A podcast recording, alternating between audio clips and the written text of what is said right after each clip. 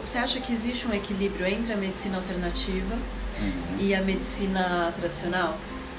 Eu acredito que sim, né? Se nós colocarmos a parte da medicina tradicional como a medicação, né? Tudo isso tá aí para ajudar também.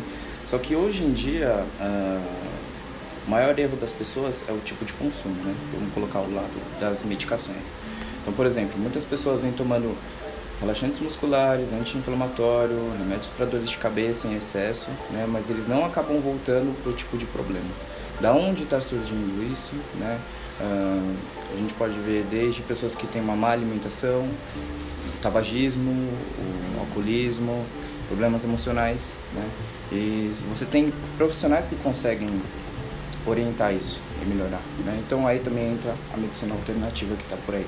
Quiropraxia está crescendo muito no Brasil, né, atualmente, porque se você perguntar para mim quais são os casos mais frequentes aqui, dor nas costas, né? As pessoas vêm principalmente com questão de dores. Só que a quiropraxia não trata somente isso. Muitas das pessoas vêm com dores e durante o percurso do tratamento elas vão melhorando dores de cabeça, problemas de intestino, melhoras de sono, é, ficam menos cansadas durante o dia, né? rendimento delas começa a aumentar. Pessoas que não têm dores que vêm recorrer à quiropraxia, esportistas, né? o que, que eles querem? Melhorar o desempenho deles, uh, ter uma melhor resposta muscular, uma melhor resposta do sistema nervoso, autoimune. Né? É, qual a principal diferença da quiropraxia para a fisioterapia?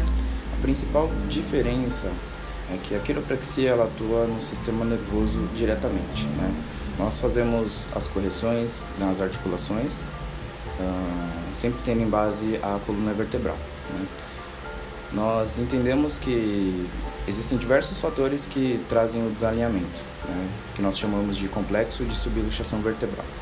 Esse complexo de subluxação, quando ele vem desde o dia que a gente nasce, né? Então você pergunta, quem são os pacientes de quiropraxia? Quando que eles podem passar por quiropraxia? A partir do segundo, da segunda semana de vida, um recém-nascido já pode fazer quiropraxia, né? E até um idoso, pessoas deficientes, é, alguns casos de doenças crônicas, doenças agudas, Uh, mas antes de tudo isso a gente precisa estar avaliando o paciente. Por isso que na primeira consulta sempre tem uma avaliação, sempre tem que fazer uma anamnese, Pode continuar. Ah, nós precisamos traçar né, qual vai ser o melhor tipo de tratamento para cada pessoa, porque eu acredito que cada pessoa tem um tipo de corpo, tem um estilo de vida, um tipo de alimentação e uma necessidade, né? Então, assim, acaba sendo um tratamento meio que único para a pessoa, né? Porque você tem um corpo diferente do meu, assim como de outra pessoa, uhum. então ele vai estar de, um, de uma maneira. A ideia do quiropraxista é avaliar toda a sua coluna vertebral, né? vértebra por vértebra, articulação, entender qual é o seu tipo de queixa, de problema e aonde precisa ser corrigido. Né? Outras condições, você já ouviu falar sobre fibromialgia? Já. Já, né? Você que são dores, né? Sim, no corpo no inteiro. corpo inteiro, né? É uma condição que é dada mais em mulheres, eu Sim. tenho algumas pacientes e são acaba melhorando, né? As doenças chamadas autoimunes. autoimunes.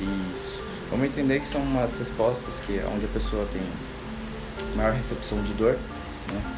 E para ela pode ser algo exagerado e ao meu ver algo muito simples também, né? Com tratamento melhora demais, uh, sempre indico atividade física, fazer alguns alongamentos, claro, tudo no seu nível.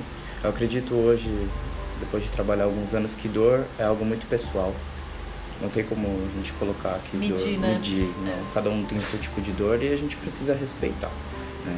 A ideia é que o tratamento também ele é feito, porque tem uma paciente de fibromialgia que ela veio uma vez e ela gritava, assim, ela gritava, falava que não queria, chorava, mas na avaliação a correção precisava ser feita, né? E eu tinha 99% de certeza que precisava ajustar a coluna dela.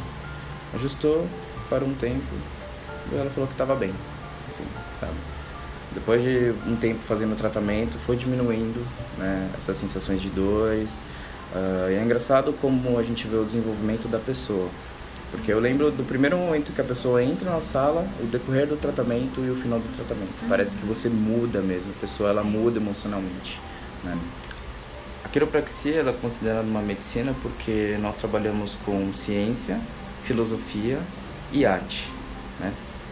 A ideia de que filosofia é acreditar no potencial do corpo humano, entender que existe todo um processo por trás de você reconhecer os padrões das pessoas, entender as necessidades, ver a pessoa como um todo, né? Não como partes. Normalmente a medicina acaba, infelizmente, dividindo um pouco disso. Uma pessoa se especializa só em uma parte, outra em outra. Pega uma pessoa e vai jogando ela em cada canto, porque Sim. parece que eu vejo que as pessoas vão caindo de um lado e acabam é. conhecendo a quiropraxia assim, né? E a ciência estuda tudo. Né? Nós precisamos ter todo o reconhecimento do sistema nervoso, de anatomia, das doenças. E a parte que eu mais gosto, assim, todo quiropraxista gosta é a arte. Né?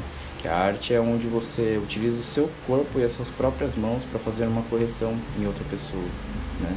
Então, na verdade, nós não aplicamos nada, não tem nenhuma parte cirúrgica, não usamos medicações, né? Nós fazemos as correções com as próprias mãos e o corpo da pessoa.